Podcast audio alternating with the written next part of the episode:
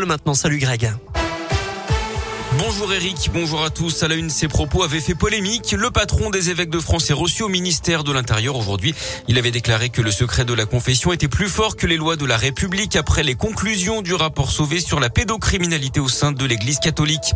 Cette saisie de grande ampleur dans la région, 4 tonnes de gaz hilarant ont été découverts à Villeurbanne d'après plusieurs médias. Une centaine de bouteilles au total, c'était fin septembre.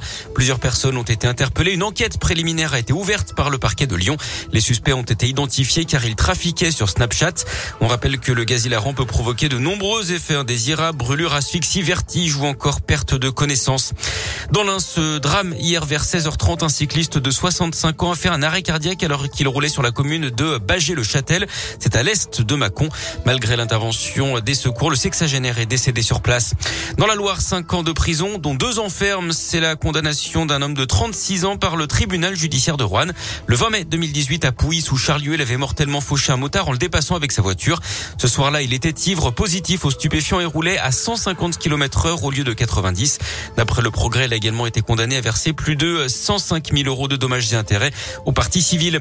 Du sport du foot en national, ce coup d'arrêt pour le FBBP. Bourg tenu en échec 0-0 par Sedan hier. Les Bressons sont deuxième du championnat. Et puis la météo dans la région avec un temps couvert ce matin, il fera 7 à 11 degrés. Comptez sur des éclaircies tout de même cet après-midi avec 16 degrés pour les maximales.